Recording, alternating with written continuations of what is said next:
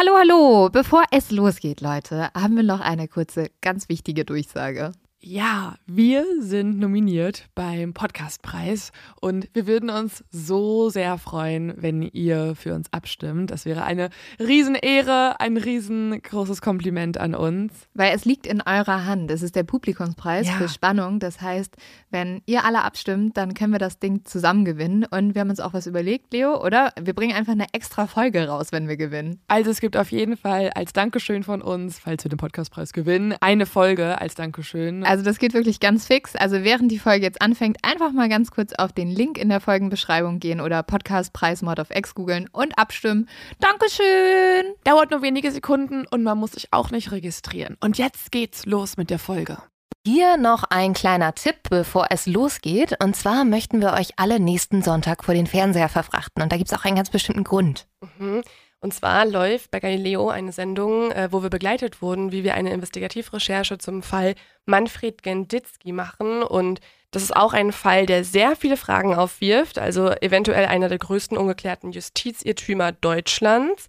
Und wir haben uns das Ganze mal angeguckt, haben mit Protagonistinnen und Zeugen und Anwältinnen und so weiter gesprochen. Und das Ganze könnt ihr am Sonntag um 19.05 Uhr auf Pro7 sehen. Jetzt geht die Folge los.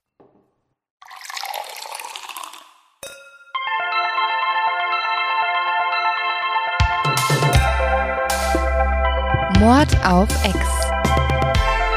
Der internationale True Crime Podcast.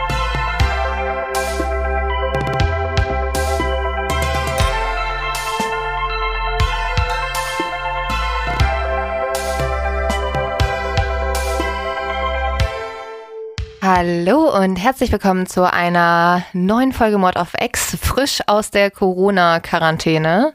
Hallo, wie immer mit uns, Lynn und Leo. Ähm, wir sind ein bisschen zu fertig gewesen, um eine normal recherchierte Folge vorzubereiten. Deswegen haben wir einfach die Woche jetzt damit verbracht, dass wir uns auf irgendwelchen True Crime Foren rumgetrieben haben und uns Stories ausgedacht haben. Und diese Folge wird also ein bisschen anders als alles, was vorher war. Ja, aber wenn ihr jetzt denkt, oh nein, ich möchte doch True Crime hören. Ja, es wird auch sehr viel True Crime in dieser Folge geben. Es gibt sogar vier Fälle, also Mhm. mehr als jemals zuvor, Nicht Leute. alle sind wahr, aber es sind ähm, Zumindest Geschichten über Verbrechen, ja. Und ähm, es ist ja auch gerade eigentlich eine Zeit, wo alles ein bisschen scheiße ist. mhm. Egal ob jetzt Corona oder so anderes Weltgeschehen, was Krieg Ja, zum was- Beispiel. ja, was auch immer, ne? Ähm, und deshalb haben wir gedacht, vielleicht tut es uns allen aber auch mal ganz gut, wenn man mal wieder eine Folge hat, wo man auch ein bisschen über Blödsinn redet.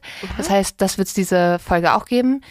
Geht auch sehr gut, da wir beide noch so ein bisschen Corona-mäßig bescheuert im Hirn sind. Extrem, muss ich Ja. sagen. Also, heute ist bei mir der Tag, wo ich am meisten spüre, dass Corona nicht nur die Lunge befällt, sondern auch irgendwie ins Gehirn hochsteigt ja, und mich so richtig baller, baller macht. Also, ich habe ja vorhin dir schon erzählt, ich habe ähm, ein bisschen so rumgeschrieben, meine Kriminalfälle aufgeschrieben und so, alles, was wir heute hier besprechen wollen. Und irgendwann ist mir aufgefallen, dass ich so einen riesengroßen Kaffeefleck einfach auf dem T-Shirt habe. Und der, war, der war wirklich größer als meine Hand. ja. Und nicht nur vorne, sondern auch hinten. Also Was? auf beiden Seiten vorne und hinten auf dem Ist der T-Shirt. Kaffee durch dich durchgedrungen? Und ich habe es nicht gespürt. Ich habe es Okay. einfach gesehen und war so, hä? Das war auch komplett nass. okay, das ist sehr merkwürdig. Ist das, ist das ein Symptom, dass man Corona. keine Flecken spürt? Corona macht, dass du einfach nur Kaffee auf dich kleckerst. Das Ist- neue Corona-Symptom. es, ist, es ist ganz komisch heute. Ja, ähm, deswegen, falls ihr sagt, ah, wir wollen mit Leo auf einem Level sein, trinkt gerne ein, zwei Gläser Wein bei dieser Folge. Ja. ähm, dann fühlen wir uns vielleicht auch alle besser. Und da wir ja heute gesagt haben, wir reden einfach auch mal ein bisschen. Der Albtraum von jedem, der eigentlich den Pre-Talk skippt.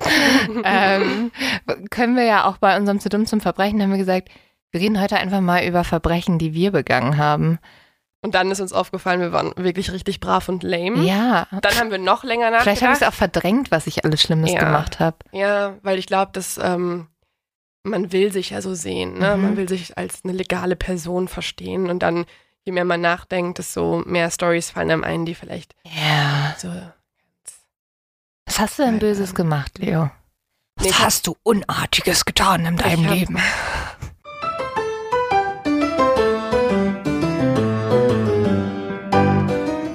Ich habe nicht wirklich Schlimmes gemacht, beziehungsweise würde ich auch hier nicht erzählen. Aber- ja. Also Je größer und schlimmer, desto weniger erzähle ich das ja wohl in der Öffentlichkeit. Ich dachte, wir sind ehrlich. Das sind die Exis, mit denen können wir ja alles teilen. Aber es gibt auch Exi-Polizisten und Polizistinnen unter Aber- denen. Die mögen uns. Ich glaube, die stützen uns den Rücken. Ich glaube, die holen uns raus. Die werden auch illegal zusammen mit uns und verdecken unser Verbrechen ja, weiterhin. ich glaube auch. Sie geben uns Tipps, wie wir es weiterhin verdecken können. Ich glaube auch. Einfach nicht erzählen, ist, glaube ich, der erste Tipp. Ähm, nee, es sind, glaube ich, viele Dinge irgendwie, ich weiß nicht, zum Beispiel war ich, glaube ich, eine der besten ähm, Spickerinnen. Ja, ich auch. Ja? Okay, Also- wie, okay, warte mal kurz. Du sagst, du warst eine der besten Spickerinnen in deiner Abi-Klasse. Also ich habe zumindest viel gespickt. Gut, dann sag das Level, was du hattest, weil ich glaube, Okay. das müssen wir jetzt mal vergleichen. Also ich habe mir zum Beispiel auf äh, unter die Strumpfhose was geschrieben und dann so, dass du so den Rock hochziehst Mhm, und dann, ja? hey, das fand ich voll gut. Dann, äh, was habe ich noch gemacht? Ja, halt dieses typische auf die Toilette gehen und dort Sachen versteckt Mhm. haben oder so Zettel in der Unterhose, die man dann rausholt oder so. Mhm. Boah, wir geben gerade voll, voll Tipps an junge Hörer und das ist ganz unverantwortungsbewusst. Ähm, was habe ich noch gemacht? Das mit der Toilette so. fand ich immer schwierig, weil das war auch so offensichtlich. Und dann musstest ja, du in ganz kurzer Zeit, dann musstest du da ja auch noch irgendwas lagern ja. Ich, oder halt im Schuh haben. Ich muss sagen, ich habe ehrlich gesagt einfach sehr nette Freunde gehabt und die haben teilweise, haben wir auch Arbeiten getauscht und dann haben die für mich die Arbeiten geschrieben. Boah, krass. Also richtig nette Leute. Ja, und äh, also das ist wirklich mega nett. meine beste Freundin heute auch noch äh, hat mich, glaube ich, komplett durch Französisch gebracht, weil ich habe alles bei ihr abgeschrieben. Alles. Und sie hat auch immer den Zettel so rübergeschoben und so. Sie wusste, ich kann Und das gar nichts. wirklich gute Freunde. Ja. Ich hatte manchmal Leute neben mir, die haben so die Ellenbogen so richtig dahin Ja, ja. geschoben und schon so richtig panisch rübergeguckt. Und manchmal wollte ich wirklich gar nicht hingucken. Ich war so, ey Leute, ich habe meine eigenen Spicksachen, ich brauche euch nicht.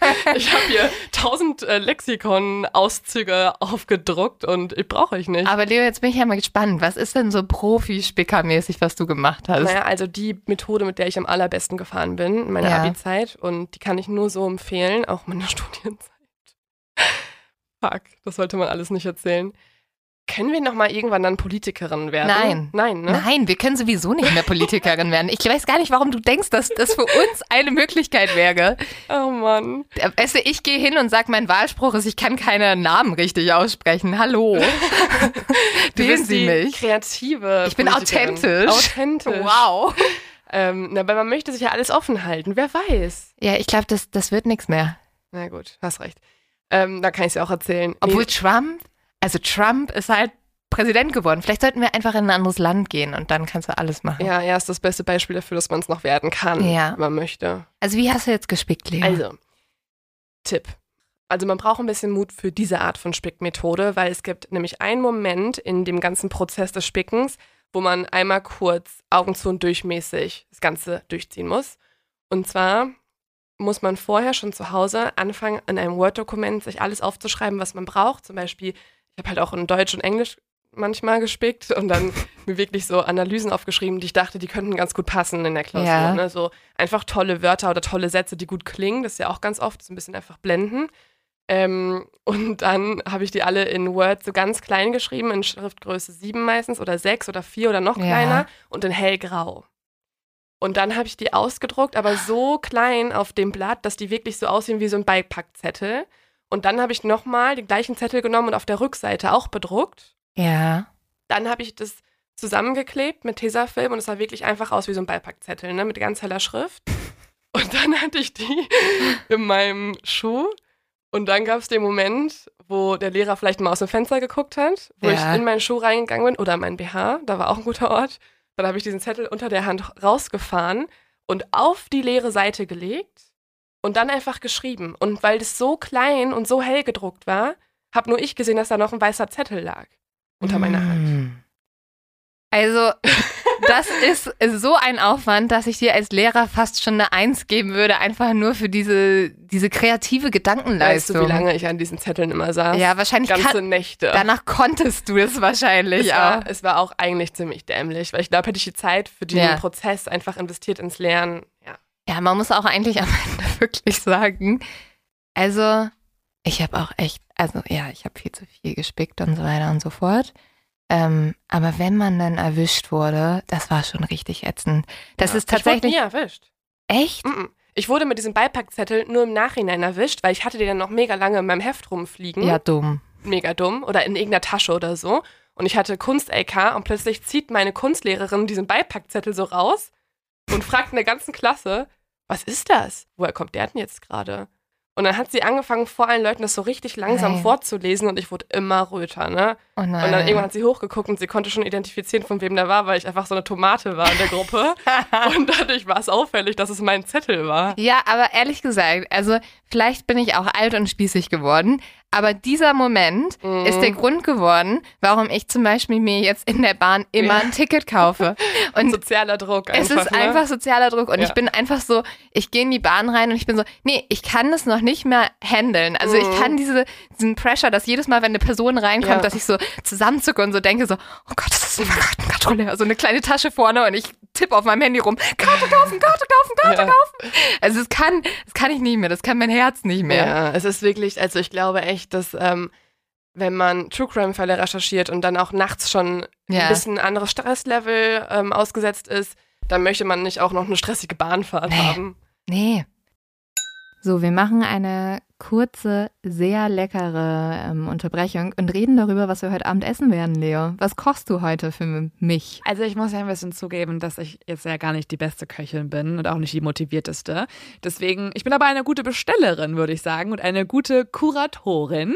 Und ich habe ähm, mir und meinem Freund diese Woche und auch dir, wenn du Lust hast, kannst du natürlich jederzeit vorbeikommen, weil ich mache mal den Ja. Trick, ich bestelle immer für vier Personen, damit man zumindest jemanden noch dazu Ja. holen kann. Oder am nächsten, äh, übrigens, wir reden über HelloFresh, falls alle verwirrt sind.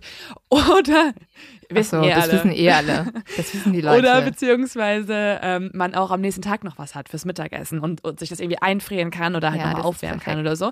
Und ähm, ja, ich bin äh, sozusagen die Person, die dafür sorgt, dass ich die Rezepte für die Woche aussuche. Ich ähm, bestelle das. Es klingt jetzt wie mega viel Arbeit. Es geht super schnell. Also es ist eigentlich in fünf Minuten erledigt. Und Mhm. dann schiebe ich die alle meinem Freund zu und ähm, guck ganz hilflos, so als ob ich so zwölf wäre und das alles noch nicht kann. Und dann macht er die. Und dementsprechend gibt's richtig geile Sachen.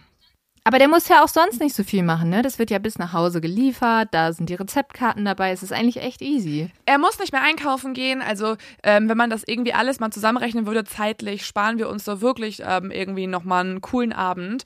Und was es diese Woche bei uns geben wird, und Lynn, wie gesagt, du bist herzlich eingeladen. Es gibt Perlen-Couscous-Bowl mit geschmorter Zucchini, getrockneten Tomaten und Wildpreiselbeerdressing. Ich muss gar nicht mehr hören, das möchte ich jeden Tag haben. Das finde ich klingt Voll. so geil. Dann habe ich eins ausgesucht, das finde ich perfekt, wenn es ein bisschen wärmer ist.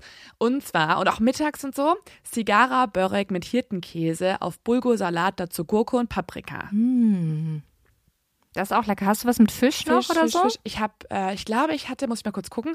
Ich glaube, ich hatte auch den Seelachs. Der war auf so einer Teriyaki-Soße, glaube ich, mit Reis. Oh, ja, das finde ich super. Okay, also ich buche mich ein für den Couscous und den Seelachs. Da bin ich dabei.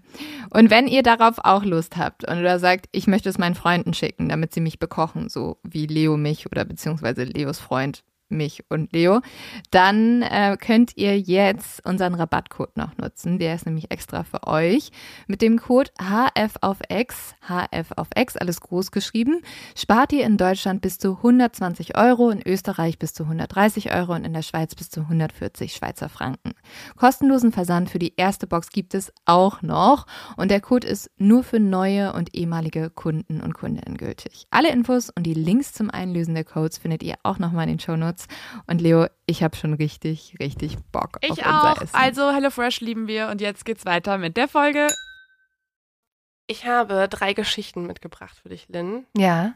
Und ich freue mich schon die ganze Zeit, seit diese Folge beginnt, die dir zu präsentieren. Uh, ist das sowas, wie wir in der Weihnachtsfolge schon Ja. gemacht haben? Also wir haben ja uns vorgenommen, hier einfach alles in dieser Folge zu machen, worauf wir Bock haben. Also wenn du gleich irgendwas hast, bin ich überrascht, was es sein könnte. Wir Ja. wissen es nicht. Irgendein Spiel. Bist du bereit für dieses Spiel?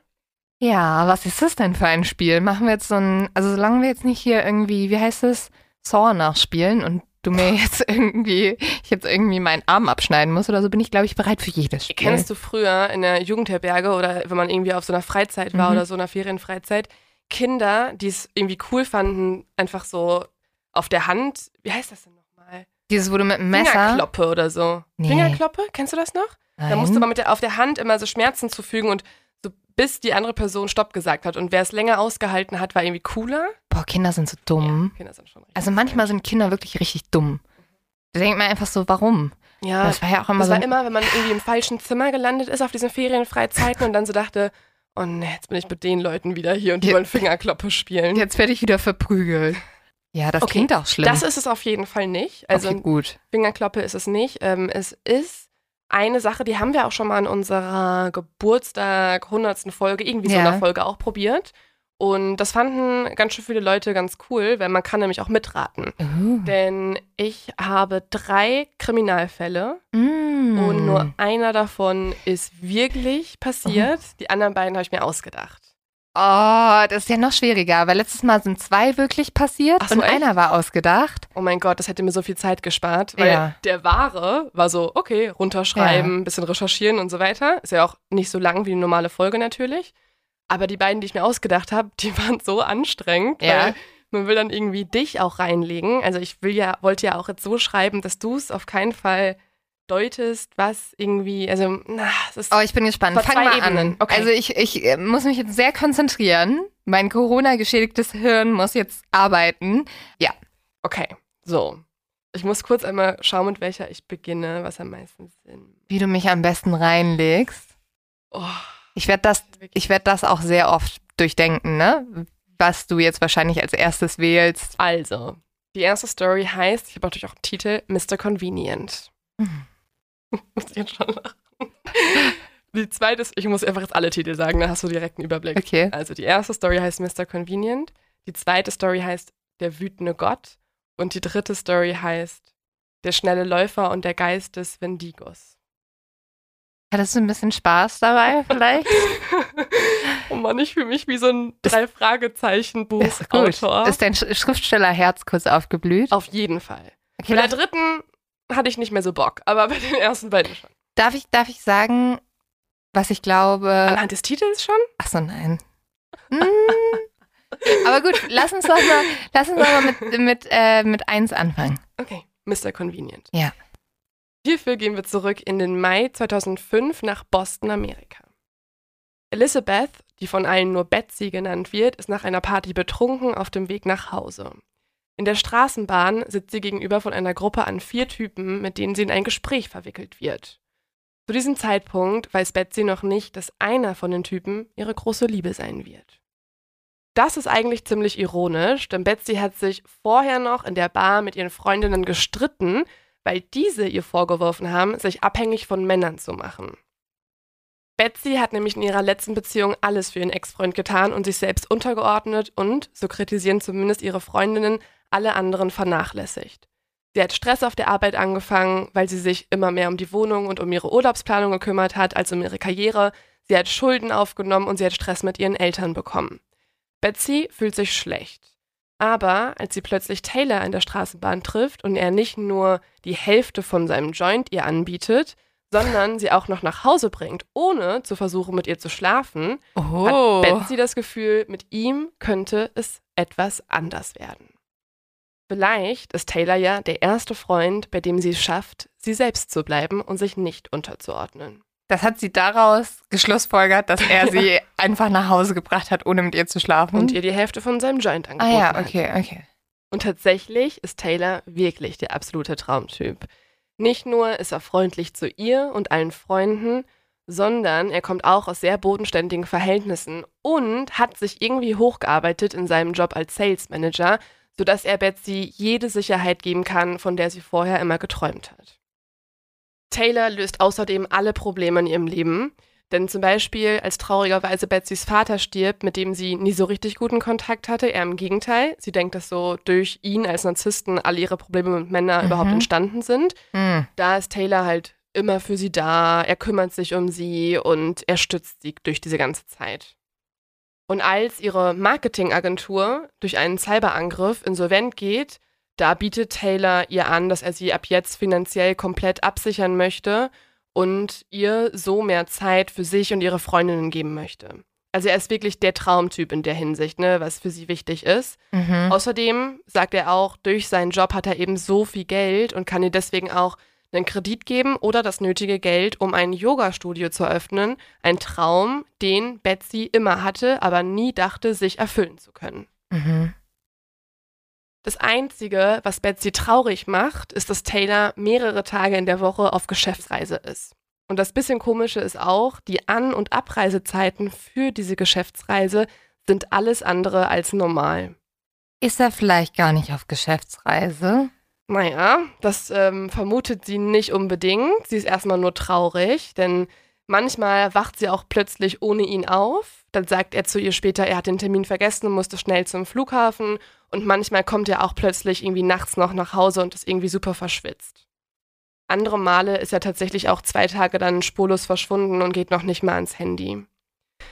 Aber Betsy nimmt das alles so hin, weil der ganze Rest ist halt perfekt. Ne? Er ist der erste Typ, der sie auf Händen trägt. Mhm. Sie muss sich nicht verstellen. Im Gegenteil, er, er holt das Beste aus ihr heraus und unterstützt sie so, wie noch nie ein Mann es vorher gemacht hat. Hm. Als Betsy zwei Jahre später jedoch erfährt, was der wahre Grund für das Verschwinden ist, wäre sie fast in Ohnmacht gefallen vor Schock. Denn im Nachhinein macht alles Sinn, doch sie hätte mit der Wahrheit niemals gerechnet. Im Juli 2007 ist Taylor wieder einmal mehrere Tage verschwunden und kommt diesmal aber nicht plötzlich zurück. Dafür klopft jemand anderes an ihre Tür, die Polizei. Als Betsy öffnet, sieht sie dort drei Polizisten stehen, die ihr direkt Handschellen anlegen. Auf dem Weg zur Wache liest einer der Polizisten ihr eine Anklage des General Attorney of Washington State vor, in welchem sie wegen Beihilfe zum Betrug, zur Erpressung, Mord und Totschlag angeklagt wird. Betsy muss mehrere Kredite aufnehmen und kann mit einem Team aus Strafverteidigern die Klage von sich weisen. Denn das Tragische ist, Betsy ist ja selber Opfer geworden. Ja. Betsy war drei Jahre lang mit einem der meistgesuchten Auftragsmörder und Betrüger von Washington State in einer Beziehung, ohne es zu wissen. Was? Außerdem kann man Taylor in einem zehnmonatigen Gerichtsprozess nachweisen, dass er es nicht nur auf die eigene Bereicherung abgesehen hat, sondern sich auch auf sehr kranke Art und Weise in Betsys Leben eingemischt hat. Denn plötzlich macht alles für sie Sinn. Das Geld für das Haus und für das Yogastudio, der Cyberangriff auf ihren ehemaligen Arbeitgeber, durch welchen sie ja ihren Job verloren hat, und sogar der plötzliche Tod ihres narzisstischen Vaters. Also glaubt sie, dass er den Vater Mhm. umgebracht hat? Mhm. Konnte man nie so richtig nachweisen, aber es macht für sie halt mega Sinn, weil ihr ganz, ganz viele kleine Sachen auch aufgefallen sind. What the fuck? Also wenn diese Story stimmt, dann raste ich komplett aus. Warte auf die anderen auch noch. Okay, Ne? Wow. je, also das denkt man bei jeder. Also kleines Selbstkompliment kurz. Ja, ich merke schon. Taylor sagte an einer Stelle im Prozess, bei der er sich sogar umgedreht hat und Betsy direkt in die Augen sah, alles, was ich tat, tat ich aus Überzeugung, dass sie es so wollte. Ich wollte ihr Leben vereinfachen und das habe ich geschafft. Davon bin ich heute noch fest überzeugt. Mhm. Kommen wir Was? zur nächsten Story. Also darf ich kurz zwei Sachen anmerken? Also erst habe ich die Story nicht geglaubt, weil du gesagt hast, er ist ein Salesman und gibt ihr halt einen halben Joint. Also ich weiß, es gibt auch Salesmänner, die einen Joint irgendwie rauchen. Aber das ist absolutes No-Go. nein, aber es hat in mein Bild nicht gepasst. Mhm, ja, verstehe Und dann habe ich noch eine Er ist ja aber auch kein Sales Manager, ne? Das war ja seine Lüge. Ja, ja, das, jetzt macht das auch mehr Sinn. Ja. Jetzt habe ich noch eine Nachfrage, weil du meintest ja erst, dass wir in Boston sind. Ja. Und am Ende hast du gesagt, dass er der meistgesuchteste Auftragskiller Washingtons ist. Aber ich wusste nicht, dass du auch noch Nachfragen stellst zu jedem Fall, weil dann hätte ich mich auch mega einarbeiten müssen. Ach so, okay. Ja, passt für mich nicht zusammen, wollte ich nur kurz anmerken. Na gut. Es sind weite Distanzen zwischen diesen zwei Bundesstaaten. Well, vielleicht ist er ja umgezogen. Da ist eine weite Distanz dazwischen. Gut, aber behalte es dir doch einfach mal im Hinterkopf. Ja, behalte ne? ich Also die im- Nachfragen akzeptiere ich jetzt noch. Wenn sie sich vermehren, muss ich sagen, das ist nicht das Spiel. Okay. Okay. Ähm, aber gut. Willst du jetzt die Story hören, der wütende Gott? Oder möchtest du die Story hören, der schnelle Läufer und der Geist des Wendigos? Der wütende Gott. ich will der wütende Gott hören. Okay. Der wütende Gott. Drei Fragezeichen Story. Oh, I love nicht it. unbedingt. Das ist eher eine Story für eine Serie. Wundere mich, warum es noch keine gibt. Im November 1979 findet ein Bauer in dem slowenischen Bergdorf Metzika eine braune Box. Als er eine Kreuzung zweier Pfade passierte, von denen einer zum Berggipfel führte, fiel ihm etwas Braunes im Gras auf. Als er näher herantrat, erkannte er eine alte Holzkiste, auf welcher ein Schriftzug eingeritzt wurde. Der Bauer verstand den Schriftzug nicht, da es zumindest nicht slowenisch war und er sprach auch sonst keine andere Sprache, um ihn verstehen zu können. Hm. Als er die Kiste öffnete, musste er sich fast übergeben. Denn zunächst kam ihm nicht nur ein unfassbarer Gestank entgegen, er sah dann auch plötzlich etwas darin liegen, was ihn in kompletten Schock versetzte. Eine abgetrennte Hand eingewickelt in vergilbtem Papier. Außerdem muss sie auch schon länger dort gelegen haben, denn Maden und andere Insekten hatten sich bereits eingenistet. Zunächst ermittelt die slowenische Polizei, recht schnell bemerkt sie jedoch, dass sie die österreichischen Kollegen einschalten muss. Und dafür gibt es auch einen Grund. Das Bergdorf Metzika liegt nur wenige Kilometer entfernt von der österreichischen Grenze. Und tatsächlich gab es dort ähnlich schreckliche Berichte. Circa ein Jahr zuvor hatte man einen abgetrennten Hundekopf über der Tür einer Friedhofskapelle gefunden. Wenige Wochen später wurde es dann noch schlimmer. Als eine Gruppe Jungs auf einer Wiese Fußball spielen war, stolperte einer der Jungs über etwas, das aussah wie ein Knochen. Die österreichischen Behörden konnten später einen Frauenunterschenkel identifizieren, aber nie herausfinden, zu wem er gehört. Ob noch weitere Funde in Slowenien auftraten und den österreichischen Behörden nicht gemeldet wurden, ist auch unklar, denn bis auf die Holzbox samt Hand gab es keine offizielle Zusammenarbeit zwischen den Ländern. Deswegen wurde der Fall danach auch jahrelang zum Cold Case und ad acta gelegt, bis sich ein Fallprofiler zehn Jahre später damit beschäftigte, und zwar Alexander Horn, der im Rahmen einer operativen Fallanalyse für eine neu gegründete Einheit ungeklärter Mordfälle, die er leitet, sich damit auseinandersetzte. Der Fallanalytiker sagte nach mehreren Wochen des Aktenstudiums und Kontakt zur slowenischen als auch österreichischen Polizei, der Zusammenhang der Taten steht außer Frage. Wenn in einem Radius von 30 Kilometern mehrfach abgetrennte Gliedmaßen, sei es tierischer oder menschlicher Natur, gefunden werden, suchen wir ein und dieselbe Person. Und er gibt dem Fall jetzt auch eine vollkommen neue Richtung, denn Horn erkennt nun Gemeinsamkeiten, welche die Ermittlerinnen und Ermittler vorher vollkommen übersehen haben. Beginnen wir bei der Holzbox. Der Schriftzug darauf ist ein deutscher Schriftzug, der in die Box geschnitzt wurde und wie folgt lautet. Euer Auge soll kein Mitleid zeigen, gewährt keine Schonung. Alt und jung, Mädchen, Kinder und Frauen sollt ihr erschlagen und umbringen. Beginnt in meinem Heiligtum, macht den Tempel unrein, füllt seine Höfe mit Erschlagenem. Ziemlich verstörend, ne? Ja. Mhm. Oh Gott. Jetzt rate mal, wo diese Passage herkommt. Aus der Bibel. Jegliche Scheiße kommt aus der Bibel. Sehr gut. Das, Mhm. ähm, nein, aber wirklich, manchmal, wenn es so richtig absurde Zitate sind, ne, dann kommt das immer aus der Bibel, weil da ist echt, Ja, also es kommt teilweise. vor allem aus einem Teil von der Bibel, nämlich im Alten Testament. Ja, das- Altes Testament ist richtig fucked up. ja, muss man wirklich, sagen, ja, das ne? schon. Ähm, und das ist aber aus irgendeinem Grund den Ermittlern vorher nicht aufgefallen. Also die wussten, da ist ein deutscher Spruch drauf, aber ich glaube, durch die Zusammenarbeit zwischen Slowenien und Österreich gab es halt nie die Connection, dass man das irgendwie für wichtig befunden hat, was super weird ist. Und es wird eigentlich erst durch die Ermittlungseinheit von Alexander Horn festgestellt und er gründet auch eine zehnköpfige Einheit. Das heißt, es beschäftigen sich mehrere Leute damit. Und ja, wie gesagt, diese Worte stammen von Gott selbst, also aus dem Alten Testament. Gott soll sie gesagt haben, denn die Passage stammt aus dem Buch des Propheten Ezechiels Und diese Anstachelung zum Massenmord ist der Jähzorn Gottes, nachdem Jerusalem vom babylonischen König Nebukadnezar eingenommen wurde. Ich glaube nicht, dass Gott das gesagt hat. Just saying. das ist fake. Ja, also ich würde dem Alten Testament da einfach mal Fake News zuschreiben. Also ich würde sagen, im Alten Testament wurde genau das gleiche betrieben, wie ich mit zwei Geschichten gemacht habe. Ja. Es wurde sehr viel Fiction sich ausgedacht. Ja. Mein Gott, ey, wirklich, ne? Als wenn Gott dann so ist, tötet die Kinder! Tötet alle! Frauen sind schlecht, sie sind nur Gebärdemaschinen. Ja, es ist also Altes Testament, schau. Alexander Horn ist der Erste, der eine Verbindung des Alten Testaments zu all den Taten herstellt. Denn er sagt außerdem Folgendes. Wir haben religiöse Bezüge feststellen können. Neben dem Bibelvers ist auch die Position der Leichenteile auffällig. Die Holzbox lag an einer Kreuzung, wessen Pfade ein Kreuz ergeben, nicht unweit einer Kapelle.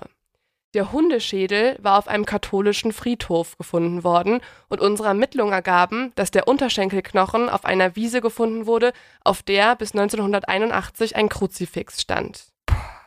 Richtig creepy. Ja, gruselig. Das Kommissariat nimmt daraufhin auch die Ermittlung natürlich neu auf, weil das ja jetzt alles nochmal in mhm. sich erschüttert. Also jede einzelne Fund hat irgendwas zu tun mit zumindest der Kirche. Ich finde, das ist so ein bisschen wie, ähm, oh, wie heißt dieser Film und das Buch? Du meinst Sakrileg? Ja. Ja, ich, Call Me Dan Brown. Ja. ja. Das ist alles creepy, finde ich, wenn sobald, ja. sobald es irgendwie jetzt auch in Richtung Kirche geht und so.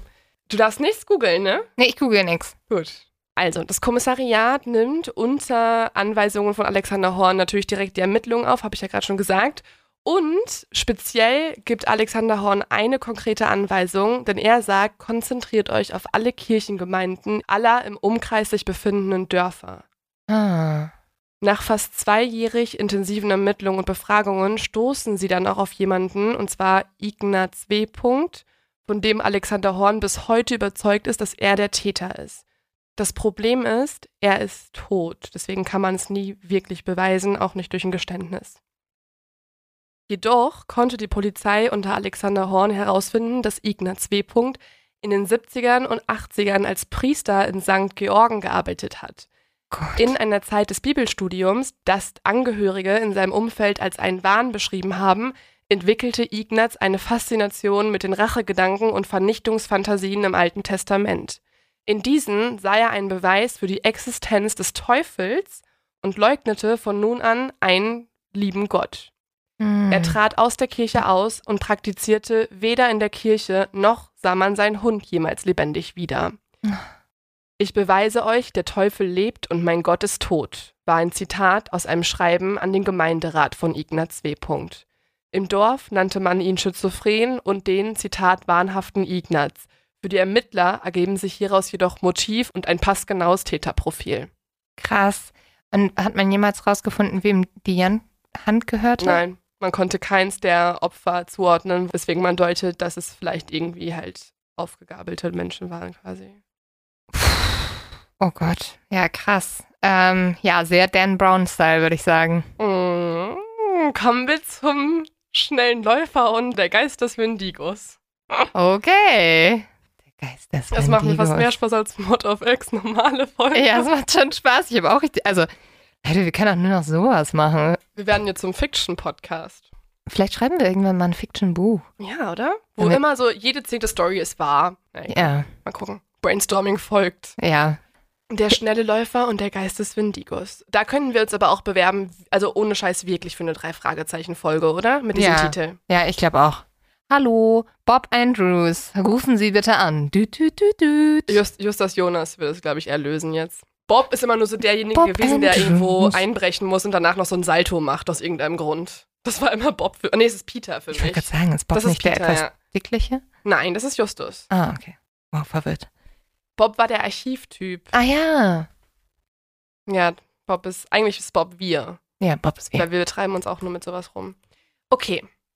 Für diesen Fall begeben wir uns in die Mythologie der Ureinwohner Kanadas und schauen uns eine Geschichte an vom sogenannten schnellen Läufer. So ist der Name dieses indigenen Mannes aus dem Volke der Crees. Er und seine Familie lebten 1879 in der Siedlung Fort Saskatchewan im heutigen kanadischen Staat Alberta. Der schnelle Läufer war in seiner Siedlung sehr bekannt. Weil er Aber- schnell laufen konnte. Daher rührt wahrscheinlich sein Name, aber er war hauptsächlich dafür bekannt, dass er auffallend groß war, stämmig gebaut und ein Gesicht hatte, das ein Polizist später so beschrieb, Zitat, das hässlichste und bösartigste Gesicht, das ich je gesehen habe. Warum wurde er dann nicht das hässlichste und bösartigste Gesicht genannt, sondern der schnelle Läufer? Es macht wirklich gar keinen Sinn. Oder der schnelle Läufer mit einem bösartigen und hässlichen Ja. Gesicht, das Schlimmste, was ich je gesehen habe. Genau. Ja, aber es wäre einfach ein bisschen zu lang. Ah, wir Deutschen würden es lieben. Also, ja, das stimmt. In Deutschland würde er so heißen, da heißt er nur der schnelle Läufer. Allerdings muss ich sagen, ich finde, er sieht gar nicht so bösartig aus. Okay. Vielleicht sage ich es auch nur, weil es dich verwirren soll, aber das, vielleicht habe ich ich auch gedacht habe. Fotos, vielleicht habe ich auch Fotos gesehen und finde ihn eigentlich liebenswürdig vom Aussehen. Okay. Spannend. Eigentlich hatte der schnelle Läufer einen Ruf als kluger und vertrauenswürdiger Mann. Dieser Ruf brachte ihm dann auch einen Job als Führer der Northwest Mounted Police ein. Aber, so heißt es in einem Zeitungsartikel später, sein Kontakt mit den Weißen hat ihn ruiniert. Denn durch die Arbeit mit den weißen Polizisten und Kolonisten kommt der schnelle Läufer an Whisky, von dem der schnelle Läufer zu viel und zu oft trank. Seine Stammesgenossen haben irgendwann die Nase voll von ihm und seinem Verhalten und verbannen ihn aus dem Lager. Und so muss der schnelle Läufer zusammen mit seiner Familie in die Wildnis ziehen. Von nun an leben der schnelle Läufer, sein Bruder, seine Mutter, seine Ehefrau und seine sechs Kinder im Wald. Und von da an hört man auch nichts mehr von der Familie. Bis im Frühjahr plötzlich die ersten Gerüchte anfangen. Die Gerüchte besagen, dass es eine Familie gibt, die in den Wald gegangen ist, doch herausgekommen sei nur ein einziger Mann. Jäger berichten außerdem, dass sie einen Mann im Wald gesehen hätten, der dem Kannibalismus verfallen sei. Der Mann habe ausgesehen wie der schnelle Läufer. Im Frühjahr tauchte dann plötzlich der schnelle Läufer vor dem Polizeibüro in Saskatchewan auf. Er berichtet, dass seine Frau Selbstmord begangen habe und der Rest der Familie sei verhungert, so sagt er. Dem Beamten fiel jedoch auf, dass der schnelle Läufer überhaupt nicht unterernährt aussah. Im Gegenteil. Er hat so ein bisschen Speck angefressen.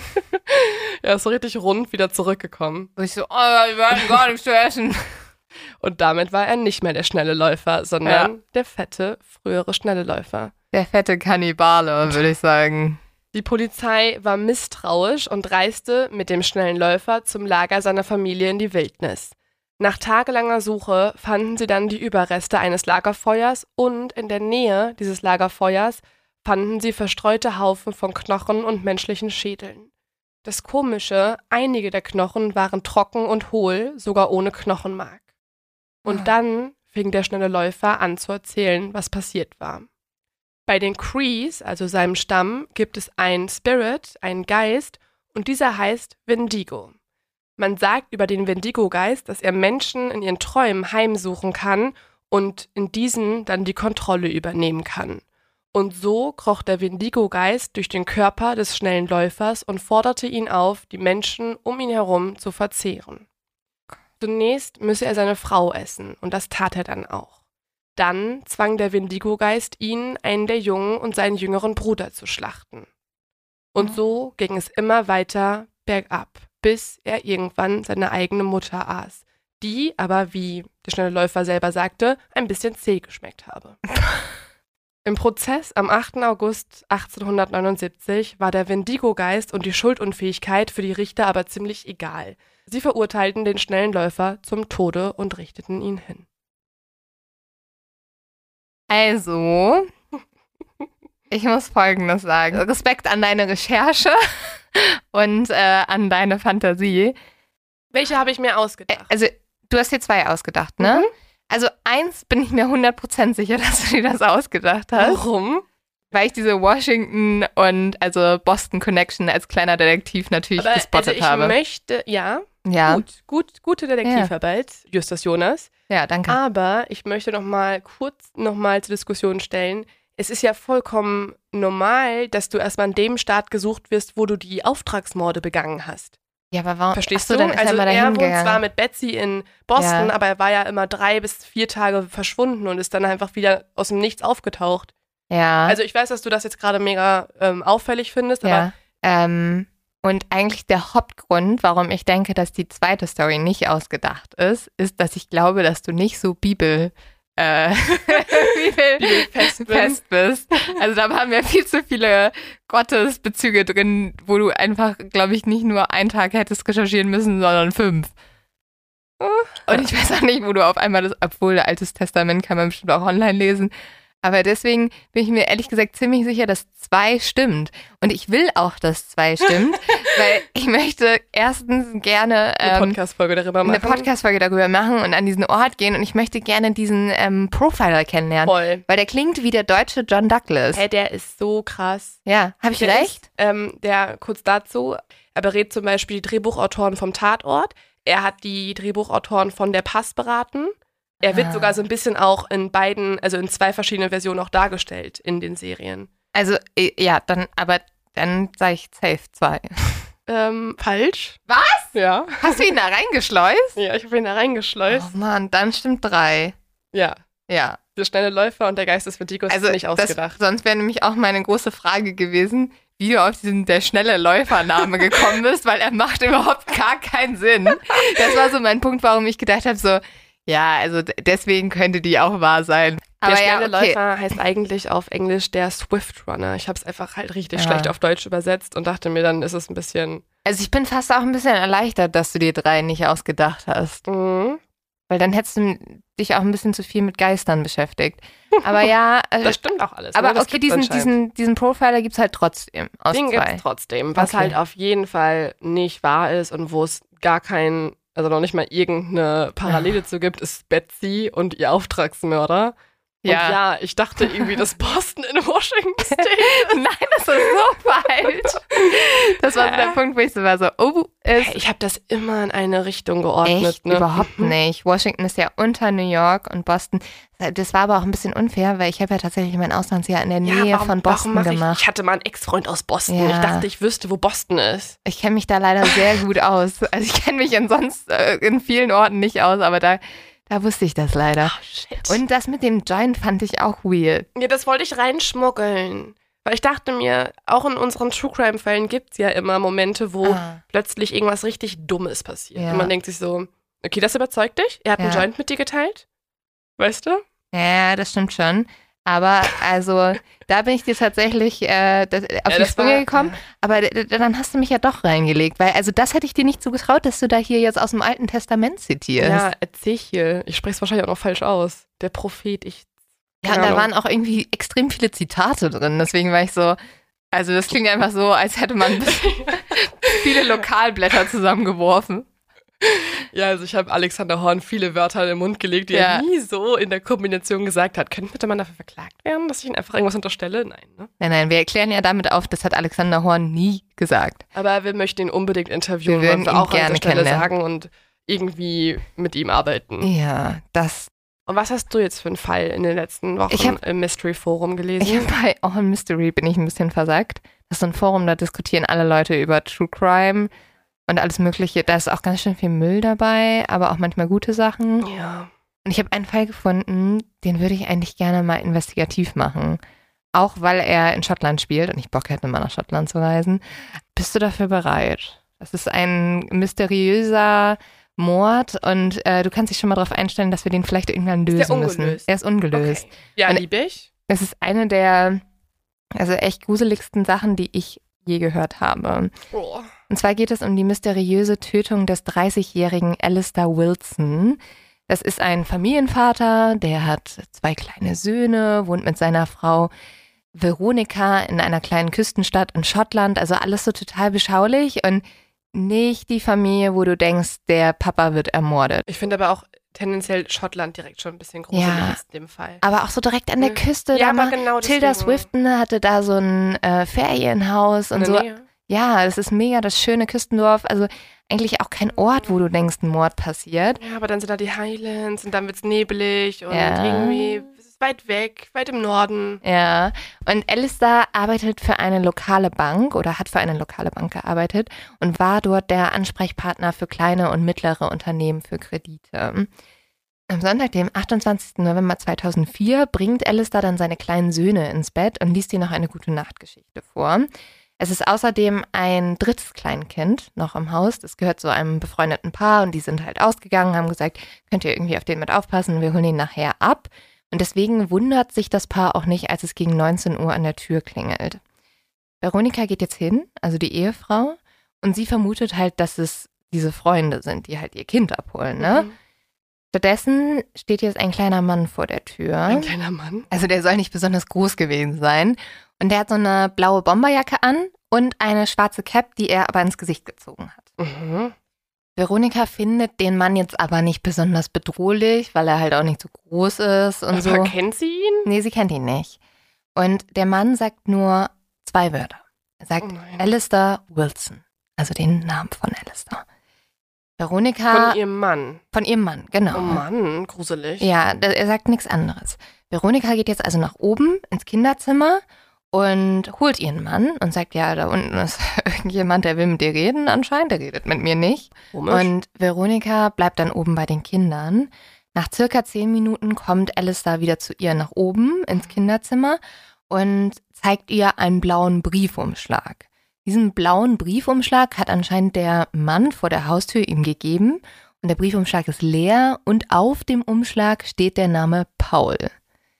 Alistair denkt in dem Moment, dass es sich um eine Verwechslung handelt, weil er kennt keinen Paul und er weiß auch nicht, was dieser Briefumschlag soll und warum ist er leer so. Mhm. Veronika bestätigt Alistair jetzt aber nie, der Mann hat ganz konkret nach dir gefragt.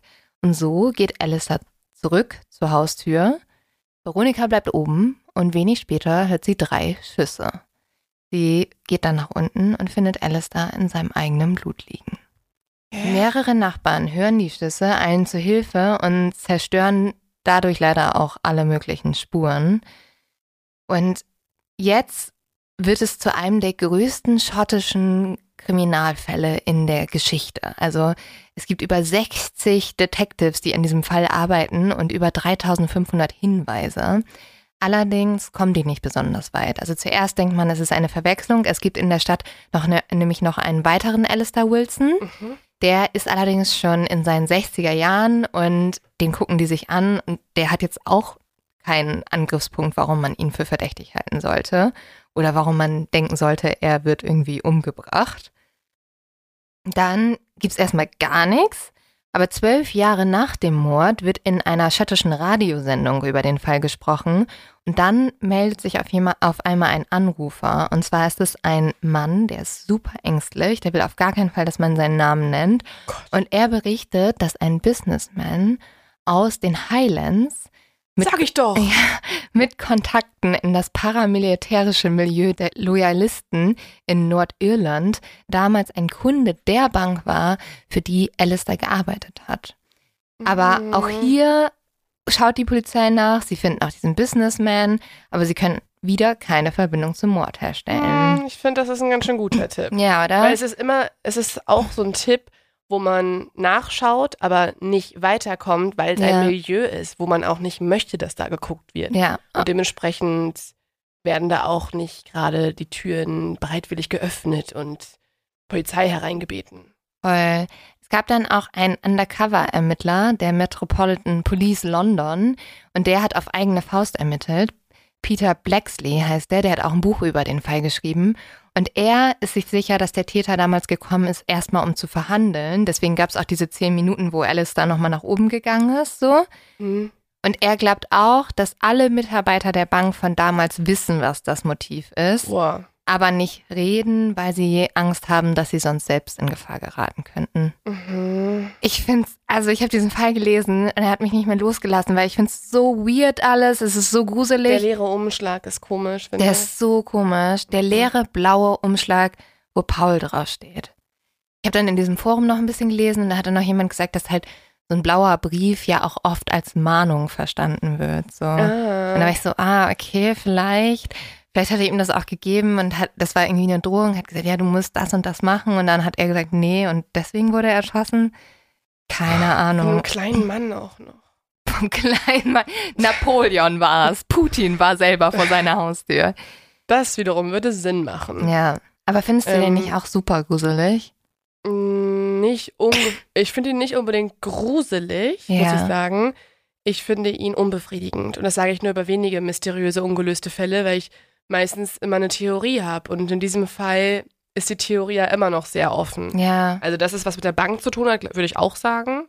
Weil ich glaube, Oder es hat gar nichts mit der Bank zu tun. Nee, doch, ich glaube schon. Also, mm, ich glaube schon. Ich glaube, ehrlich gesagt, dass wir super viele Fälle, die ungelöst sind, nicht lösen können, weil da so viele Organisationen verstrickt sind, Mhm. die aktiv daran arbeiten, dass sie nicht gelöst ja, werden. ja. Und die haben auch so gute Kontakte, dass Eben. da ganz viel Ja. verschleißt Man wird. denkt ja immer so, Auftragskiller sind so im Drogenmilieu unterwegs oder werden von den Hells Angels geschickt oder irgendwelchen Mafia-Gruppen.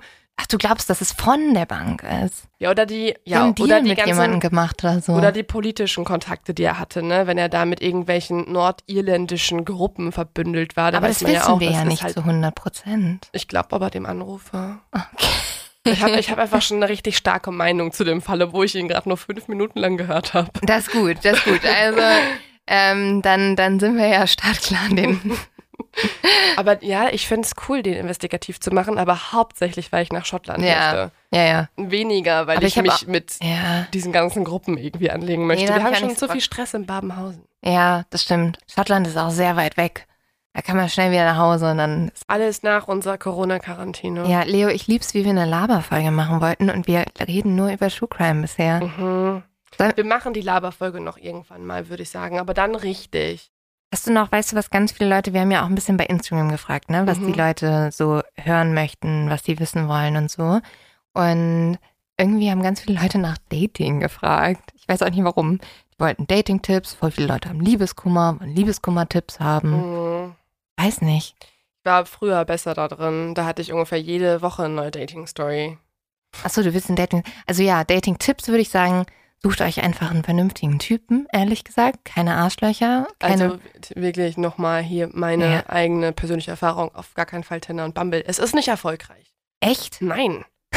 Jetzt schreiben uns 10.000 Leute, die geheiratet haben. Überblick. Ja gut, das sind, ja gut, aber das ist immer, das habe ich nämlich auch ganz oft gehört damals. Ja. Ja, aber die haben jetzt eine Beziehung durch Tinder und ich denke mir so, ja, aber wenn man mit der Einstellung auf der App unterwegs ist, kann es nur scheitern. Du wirst nur du hörst enttäuscht, diese ne? Story von irgendwem und bist ja. so, oh, aber es ist einfach dafür auch gar nicht ausgelegt. Ja, ich, wir haben ja auch viele Freundinnen, die leider immer wieder enttäuscht werden, weil da einfach so viele Fuckboys unterwegs sind und wir sind halt immer, Frauen manchmal denke ich auch, sind so dumm. Man sucht immer so ein Fifty Shades of Grey, Christian, was auch immer, äh, der, der eigentlich ein richtiges Arschloch ist und dann so sagt so, nein, für dich ändere ich das und am Ende ändert er es natürlich Naja, die neue Version davon ist ehrlich gesagt ein DJ. ja, die Oder ein Musikproduzent.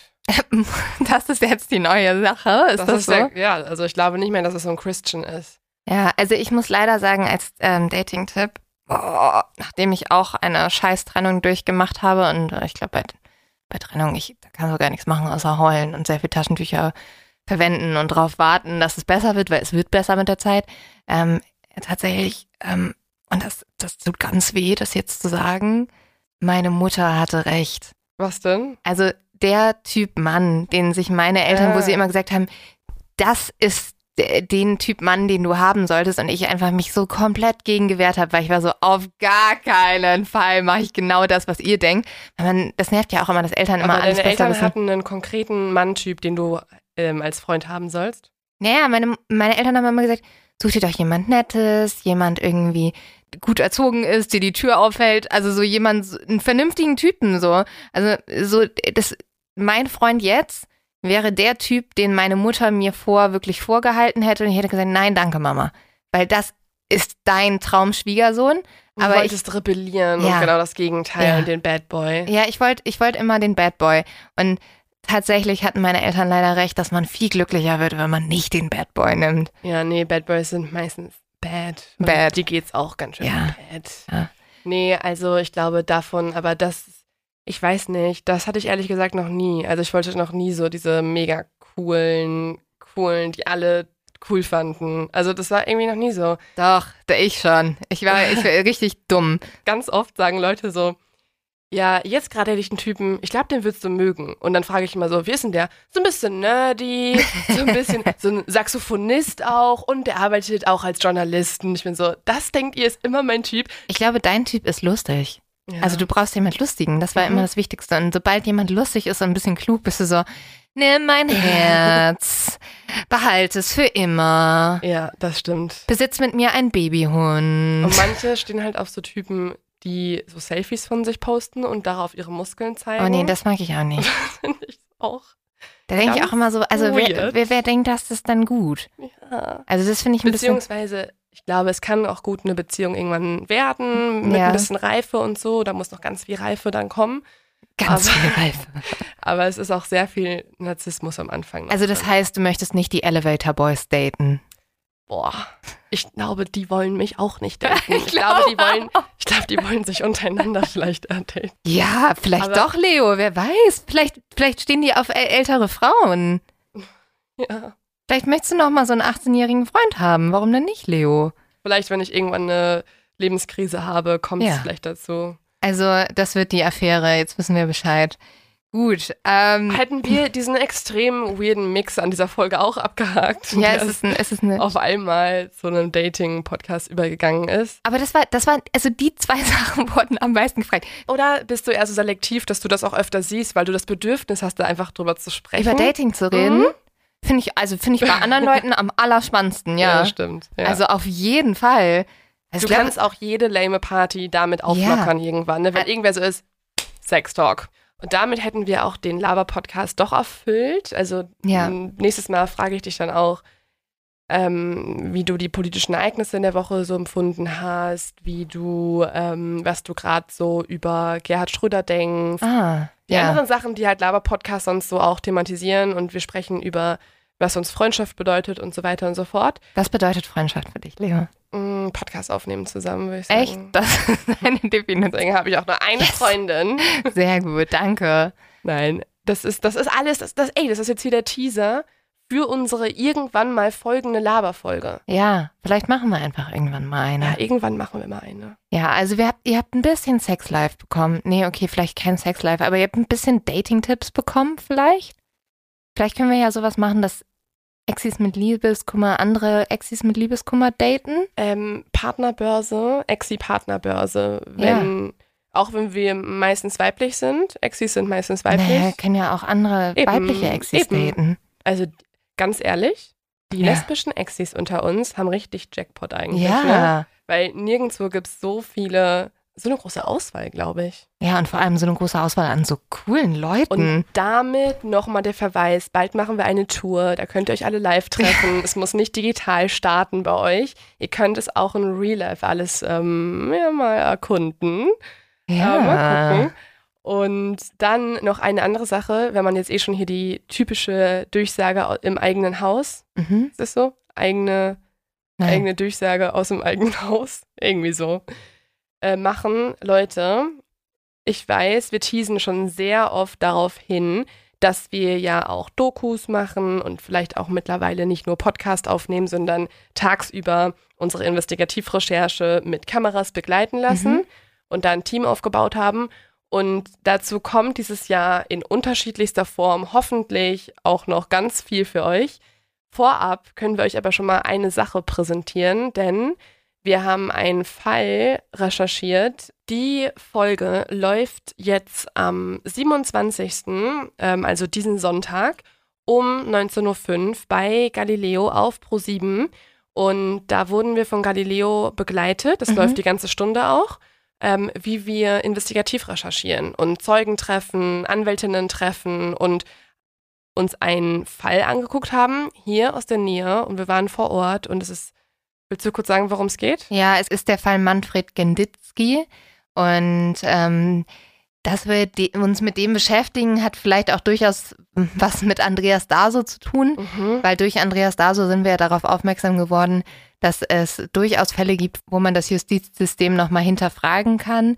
Und bei Manfred Genditzki ist es so, dass er schon auch mehrere Jahre im Gefängnis sitzt und behauptet, er ist unschuldig. Auch über zehn Jahre. Ja, und es gibt viele, viele Sachen, wo man wirklich sagen kann, das kann nicht wahr sein, dass das nicht genauer unter untersucht wurde. Und es ist tatsächlich gar nicht unwahrscheinlich, dass Manfred vielleicht sogar rauskommt, ähm, weil bei ihm ist die große Sache, dass es auch ein Unfall hätte sein können. Also der Fall Manfred Genditzki hat mich mh, fast sogar noch mehr als Andreas Daso in wirklich tiefe Zweifel gestürzt. Mhm. Also ich kann nicht glauben, wie so ein Urteil in Deutschland gefällt wurde. Es ist ein Fall, der ist, un also es ist wirklich unfassbar, Ja. finde ich, was da passiert ist, weil es gibt keinen Beweis dafür, dass er der Mörder ist. Kein, also wirklich kein. Ja. Es ist alles Mutmaßung, es sind, es ist Fiction eigentlich, das Ur Urteil. Es ist so krass, es hätte hier eine Kategorie sein können heute, ähm, als vierte Story, die ich vorlese.